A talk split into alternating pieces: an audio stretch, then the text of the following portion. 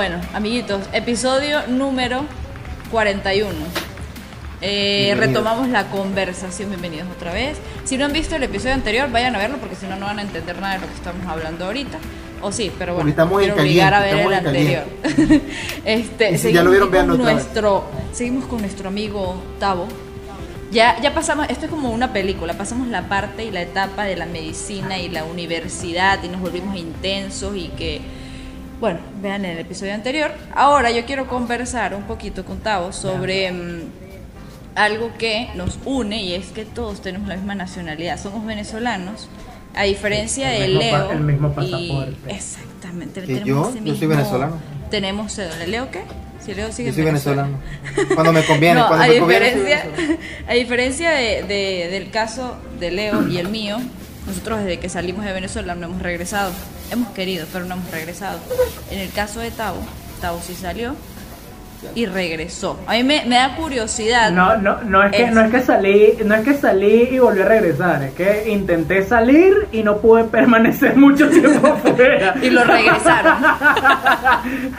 pero, pero me da Es curiosidad este punto, eso. me da curiosidad este punto de vista porque uno se fue, bueno, cuando yo me fui, yo me fui en 2016 y realmente estaba muy mal todo. Sé que ahorita no sé si está muy, es que es muy ambiguo lo que está pasando ahorita. Porque Sí. no, sé que no está tan mal como en el 2016, porque obviamente la economía ha cambiado muy extrañamente, porque para mí, a este punto yo soy una extranjera aprendiendo cosas de Venezuela. O sea, yo no entiendo qué es lo que está pasando realmente, Eh, eh, porque... se te entiende, mira, cualquier ejemplo- persona que salga más de cinco meses de Venezuela es un extranjero al volver. Ve, esa es la locura. Yo quiero explicarle a la gente porque aquí hay gente que nos escucha en México, hay gente que nos escucha en Perú y no sé de qué otras, de otros países o de otras nacionalidades. Si quieren comentarlo, pueden comentarlo aquí. Pero me da curiosidad eh, esa parte de- de- del tiempo. No sé qué tanto tiempo estuviste fuera, creo que fue un año, un poquito menos o un poquito más, no, no recuerdo muy bien. Pero ¿qué tan diferente eh, viste tú de afuera en la parte de, de crear, de trabajar, al estar en tu espacio, en tu lugar? Porque la casa de uno en Mérida sigue siendo la casa de uno, uno se inspira con las cosas que ve, pero tú estuviste en Nueva York, que también es una ciudad bastante inspiradora, por lo que he visto no he ido, no tengo, no, he ten- no tengo visa para ir. Pero en cuanto a creatividad e inspiración... Pronto, pronto, pronto. Dios mediante.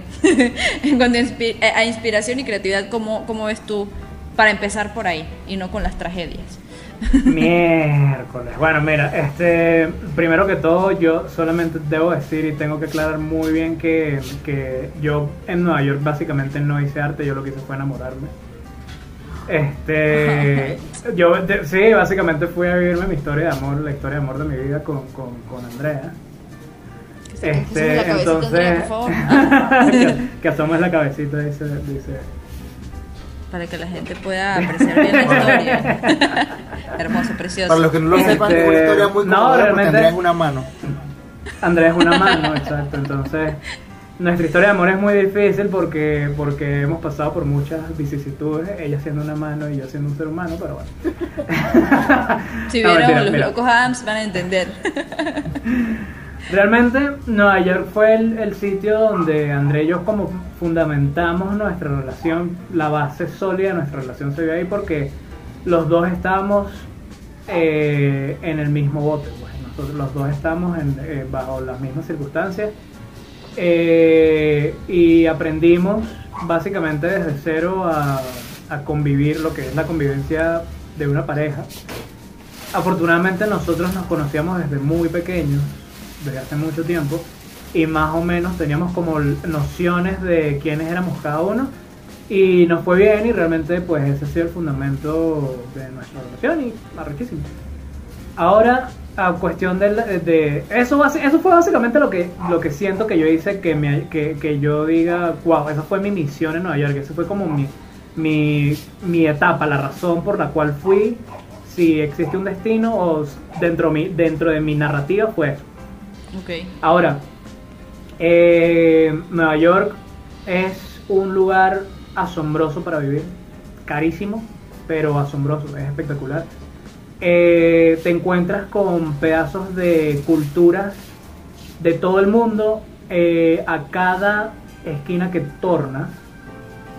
es un sitio que de verdad tienes que tener los oídos y los ojos muy abiertos para absorber. Yo lo que, lo que, lo que intentaba era absorber muchas de las vibras y de las cosas que, que veía, que vivía, que la gente trataba de transmitir.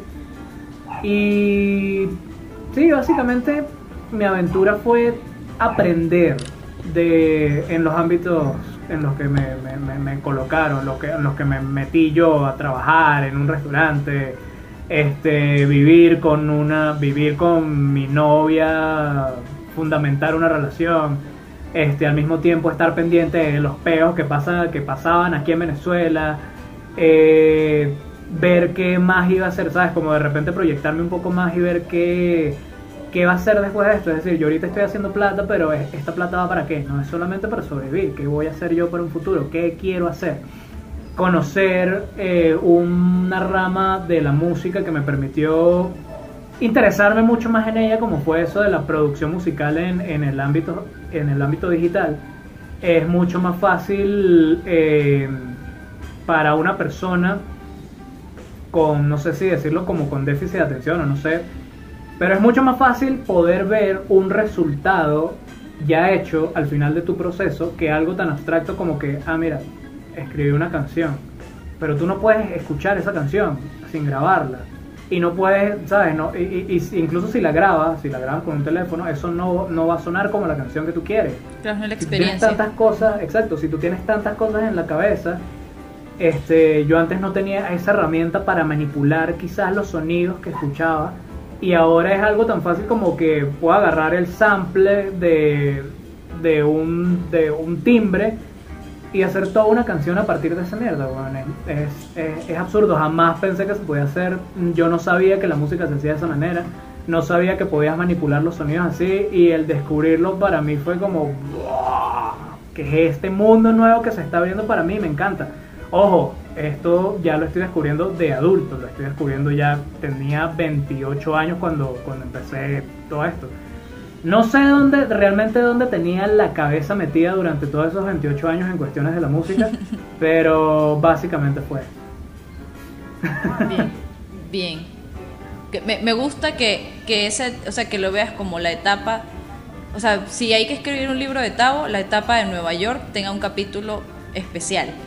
O sea, y mm, también me, me, llama la atención que, por ejemplo, lo que tú dices, Nueva York puede ser una ciudad te hablo claro, fue, fue ese, este episodio de mi vida fue escrito y dirigido por Wes Anderson, creo que se llama el bicho que el que dirige el color bien bello. Exacto. Marico, total, fue, fue, total, total esta etapa de mi vida fue dirigida por Wes Anderson. Es que o sea, me da curiosidad porque hay artistas y hay diseñadores que buscan llegar a Nueva York para tener la experiencia, o sea, cueste lo que cueste, tratan de bueno, si esta es la renta que voy a pagar, yo voy a hacer lo posible para pagarla porque vivir en Nueva York es una experiencia. Quizá así, por una etapa, lo he escuchado de que necesito cargarme, eh, por ejemplo, si es de diseño, en las calles vas a encontrar diseño. Si es, o sea, en cuanto a trabajo, en cuanto a gente, eh, te vas a cargar de esa, como que de esa energía y estás invirtiendo es por esa experiencia.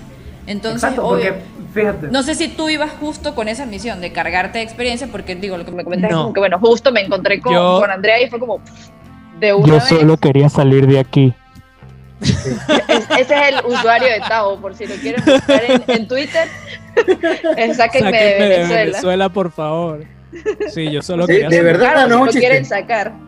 No es un chiste. No, no es mi use. Bueno, Concha, lo que pasa es que yo, yo tuiteo una vez. Es arroba piso tabomo, pero ajá. Pero eso es lo que ah, dice cuando tuitea. el link. Exacto. Mira, Pero entonces, yo, yo me, me, parece cool, pues.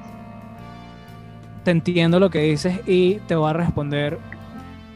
Fíjate, tú lo que te dije, te encuentras pedazos de cultura en, en, en cualquier esquina.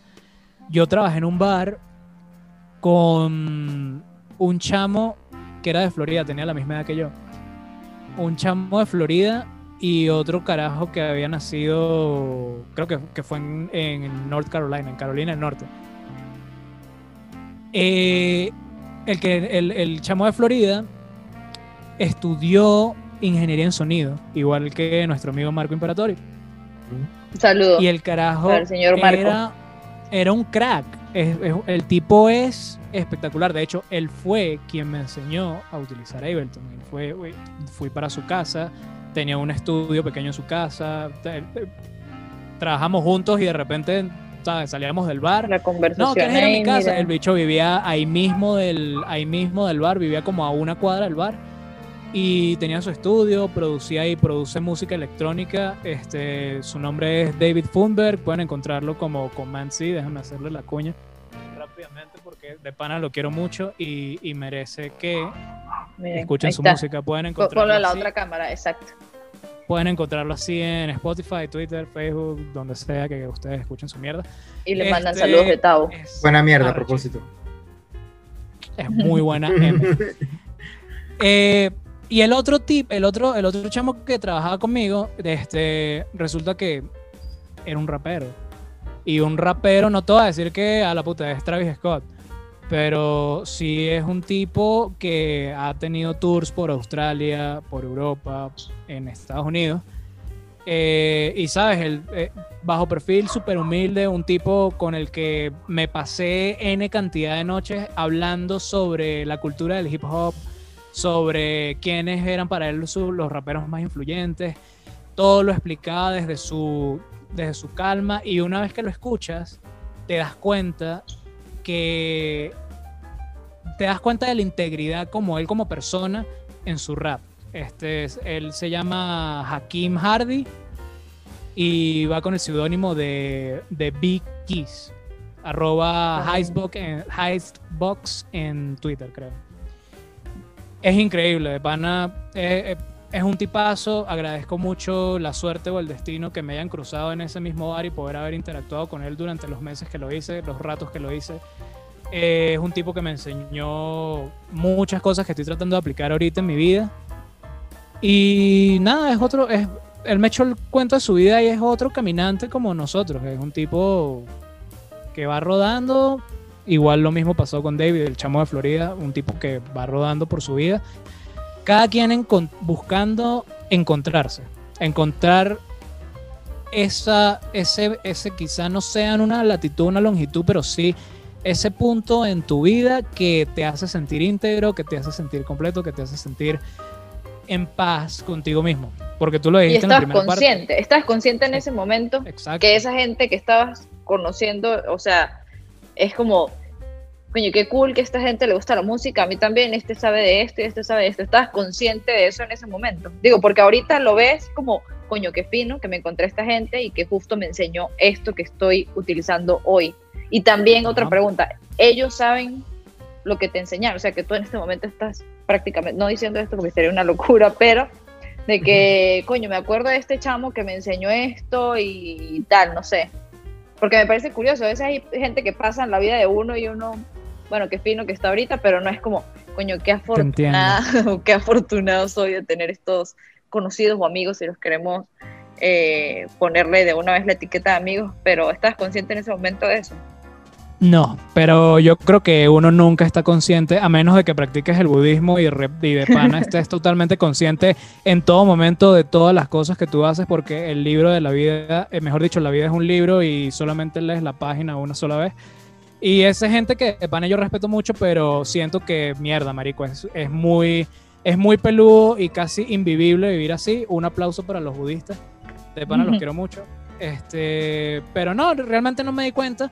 Sin embargo, cuando caí en, en consideración de todo lo que estaba aprendiendo, pues, eso fue mucho tiempo después, este, jamás dejé de demostrarles gratitud porque yo le, di la, yo le daba mucho las gracias a ellos por, no, no tanto por lo que me enseñaban, sino simplemente por ser mis amigos, weón, porque, ¿sabes? Soy un tipo que cuando los conocí estaba utilizando un nombre falso, estaba trabajando a la mala ya, pues, y, y, ¿sabes? Tu primera impresión es una mentira.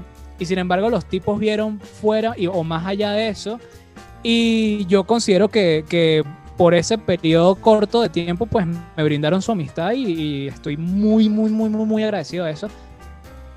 Las enseñanzas sí se las agradezco cada vez que puedo. A David, por ejemplo, el, de, el, el muchacho de Command C, eh, cada vez que tengo la, la, algo de comunicación con él o, o de repente intercambiamos, él, él, me da consejos sobre alguna cosa de Everton o yo le pregunto, mira, ¿te gustó esto que subí o alguna vaina?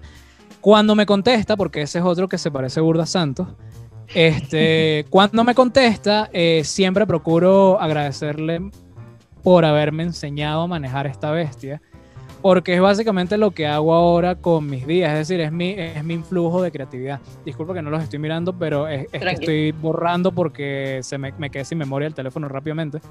Este, Eso lo agarramos tratando de, hacerlo. Estoy tratando de borrarlo lo más rápido posible para poder seguir con la conversa en, en Para que ustedes vean que aquí somos multifuncionales. A ver, no, eh, No, bueno, yo, porque es que también estaba en silencio porque también mis dudas han sido contestadas según va pasando la conversación. Por ejemplo, em, bueno, tenía dudas de la influencia de cómo, o sea, me llama la atención el rap, porque quizás, no, más que todo era por el reggaetón, pero es como que nosotros pasamos por una etapa de que no, uno es rockerito y el, los cool es el rockerito. Entonces ahora entendemos que, supongo que también viene con la madurez. Eh, de que uno puede tomar muchas cosas de muchos lugares distintos y eso puede aportarnos, no necesariamente de nuestras influencias directas. O sea, no que porque, por ejemplo, ahorita estás haciendo música electrónica, entonces tu influencia tiene que ser eh, David Guetta, que no sé el nombre no, que, marico, que yo puedo tomar de... Mira, yo, yo soy muy, yo apoyo mucho a, a Mike Shinoda en esto que dice que llegamos a un punto en el que los géneros son para transgredirlos, marico. De pana no deberían existir.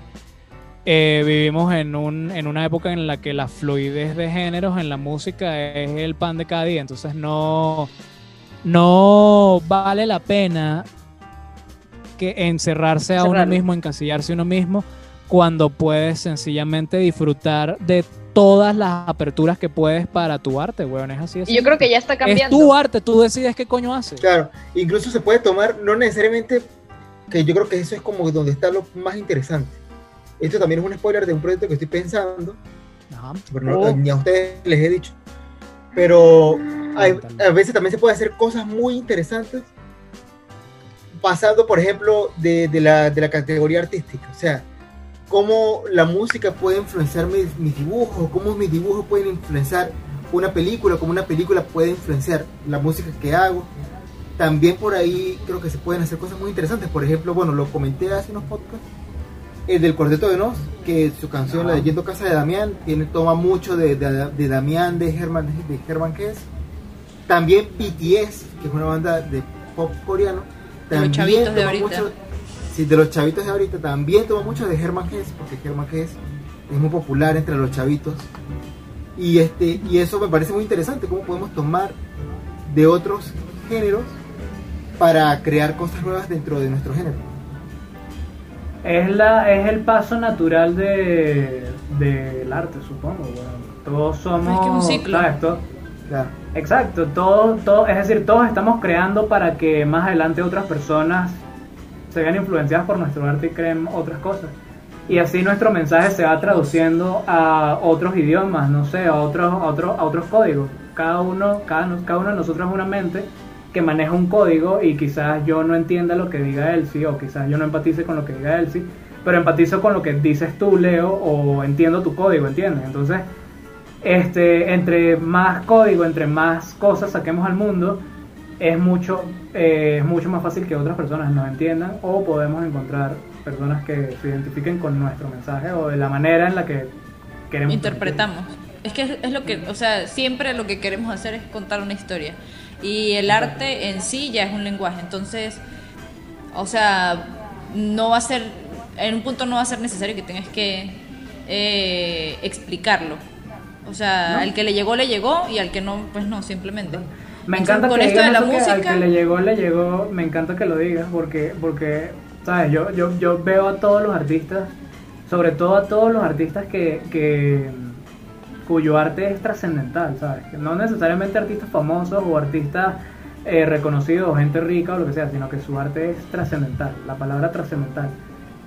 Eh, yo veo que todos los artistas somos canales somos canales, estamos canalizando algo, una energía, una vibra, una idea, algo.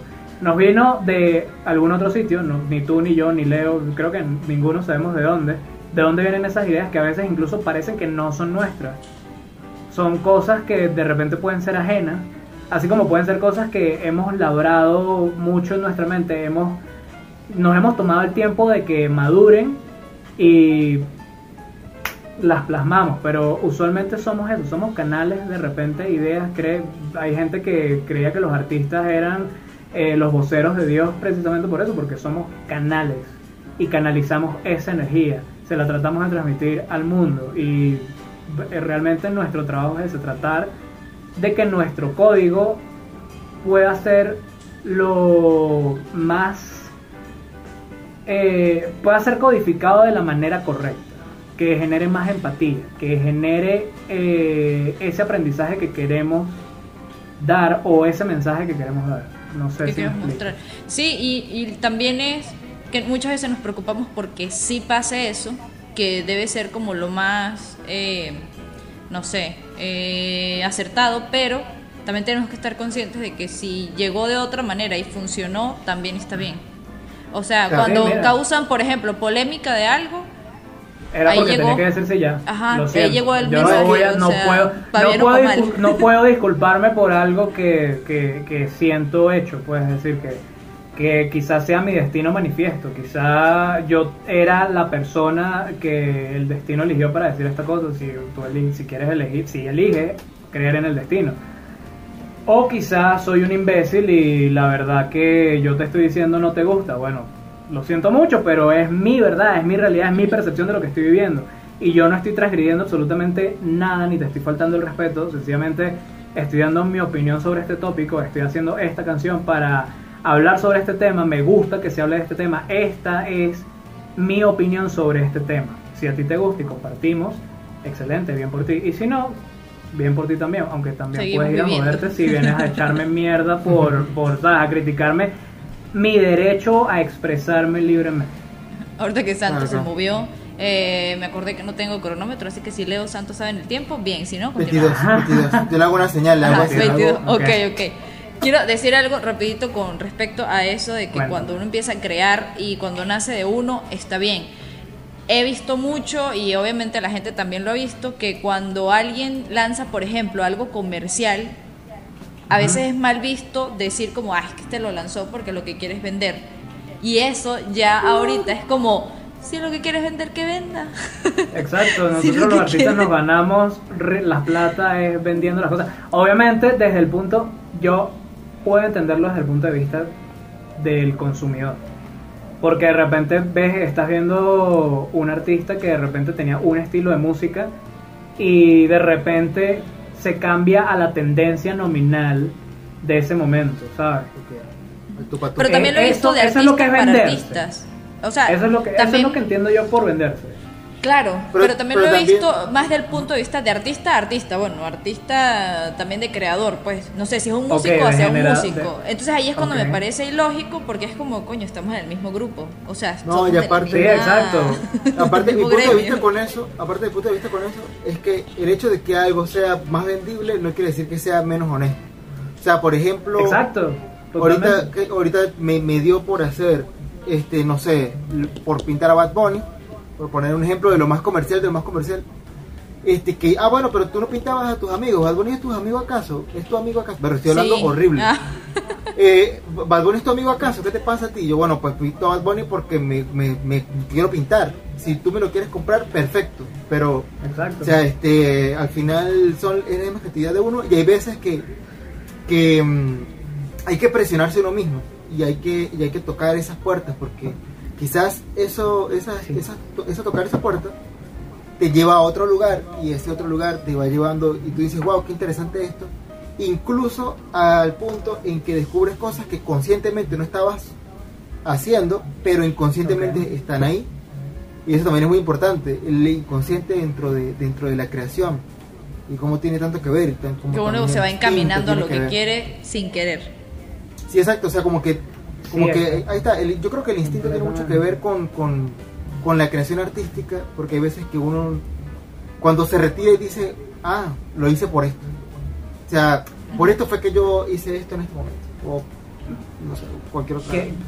me, me, gusta, me gusta que estén hablando de esto porque me, me gustaría acotar el hecho de que yo siempre he pensado que ajá, el ser humano no viene desnudo, nosotros no venimos desnudos cuando nacemos.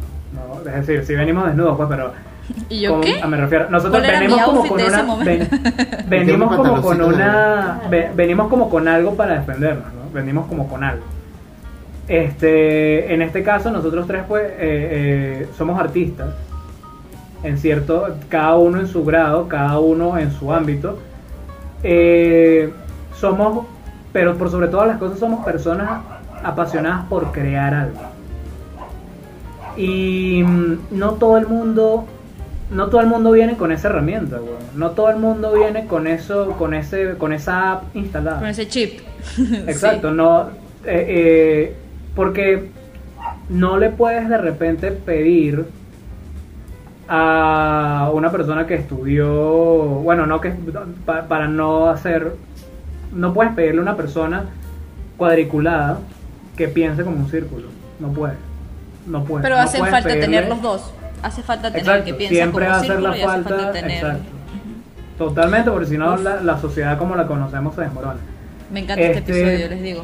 Nunca habíamos hablado así tan Sinceramente. Es que lo que hace falta es una cervecita, mi. Nos están proponiendo una que tres, mi amor. Tres, episodio deberías traer eso, deberías llamar, traer eso Ahora que tenemos en la nevera para darle envidia tanto a ese como a Lea.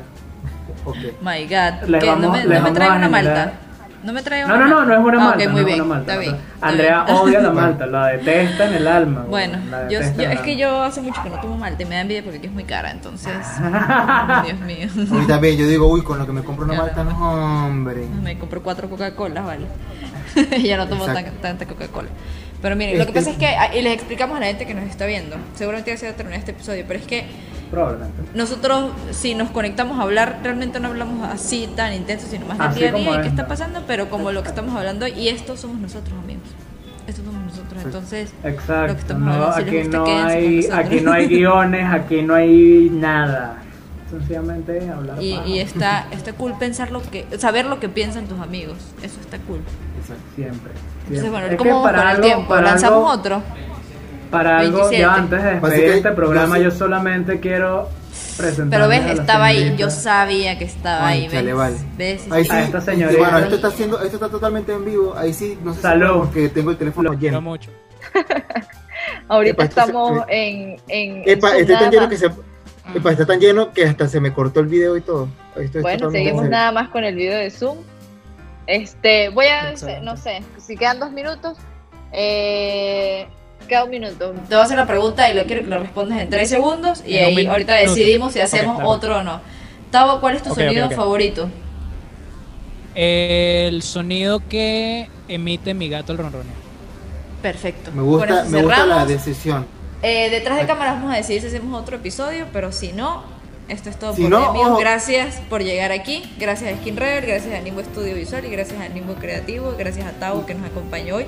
Y gracias no a sabemos si viene otro. Que miras el episodio, que lo este compartes fue y que la pasas súper duper. Patrocinado por las arepas de Andrea.